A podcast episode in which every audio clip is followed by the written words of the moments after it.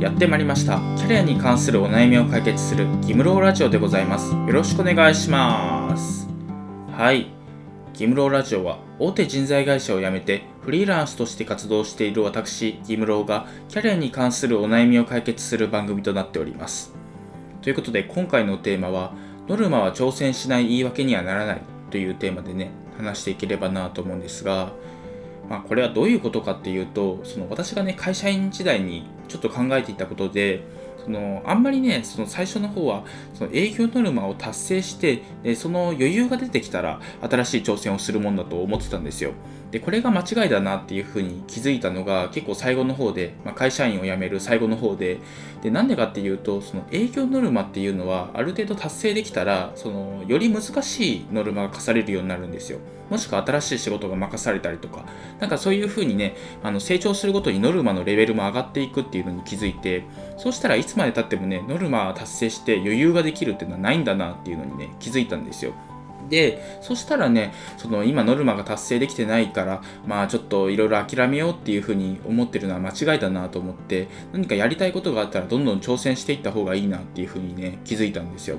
でそこからね副業とかを始めてでそこで軌道に乗って、まあ、フリーランスになったっていう経緯があるんですけどただねもうちょっと早く気づいておけばよかったなとも思っていてやっぱり早い段階でね、新しい挑戦っていうのをしておけばね、いろいろ見えてくる景色とかもね、今違うのかなとも、まあ、思わないこともないんですけど、まあ、それは一旦置いといて、で、これを聞いてる人の中にはね、まあ、いろいろ感じることがね、ある人もいると思うんですよ。まあ話としては分かりますと。ただ、その忙しい中でね、自分のノルマを追ったりとか仕事に集中してる中で、新しいことをね、挑戦する気力がない、まあ精神的なね、余裕がないですっていう人もね、結構いるかなと思っていて、まあ実際ね、そういう人が多いし、昔の自分に言ってもね、そういうふうに思うだろうなと思ってるんですが、まあ2つやることがあるかなと思っていて、まず一つはね、モチベーションのコントロールです。やっぱりね、そのモチベーションをね、コントロールするっていうのはね、何か新しいことを挑戦する上ですごい大事だなと思っていて、やっぱり新しいことってね、めんどくさいんですよ。やっぱりね、ダラダラするっていうね、怠惰な心が勝っちゃうことが多くって、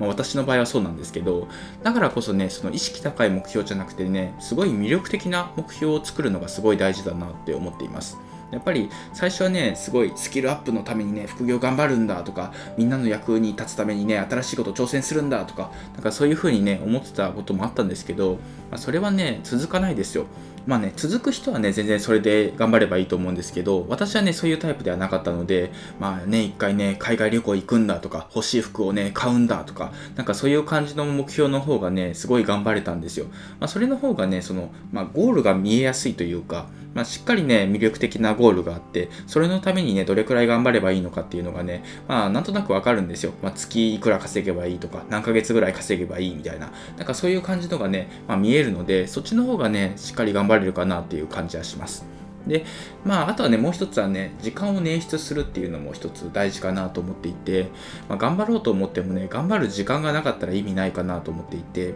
で、まあ、時間って作ろうと思えば作れるんですよ。まあ、早起きしたりね、夜更かしすれば作れるんですけど、まあ、それ以外にもね、結構、その、遊ぶ時間ってあるじゃないですか。すごい頑張ってね、仕事をしてたとしてもね、動画見ちゃったりとか、飲み会行ったりとか、まあ、そういう時間はあるんですよ。で、まあ、その時間をね、全部なくせっていうわけでは全くなくって、多分半分にするだけでもね、全然時間って捻出できるかなっていうふうに思うんですよ。例えば、まあ、朝ねそのちょっと早く起きるっていうのもいいですけどその仕事終わりに飲み会を行く回数っていうのをねすごい減らすとかあとはその、まあ、動画を見る時間とか、まあ、今までね2時間見てたけどもね1時間でいいかなとかなんかそういう感じにねちょっとずつね減らしていくことでねすごい時間って捻出できるんですよ。あとはスマホゲームとかね、そういうのを消すとね、全然変わりますよ。まあ、スマホゲームでもね、やりたいやつは残しとけばいいんですけど、まあ、使わないやつとかもあるじゃないですか。そういうのをね、消していくとか、なんかそういう感じでもね、少しずつ時間で作れるかなと思うので、まあ、そういうところからね、新しいことを挑戦する時間とか、モチベーションっていうのをね、管理していくのがね、結構大切なのかなっていうふうに思ったっていう話でした。というわけで今回は以上なんですが、今回はノルマは挑戦しない言い訳にはならないというテーマで話してきました。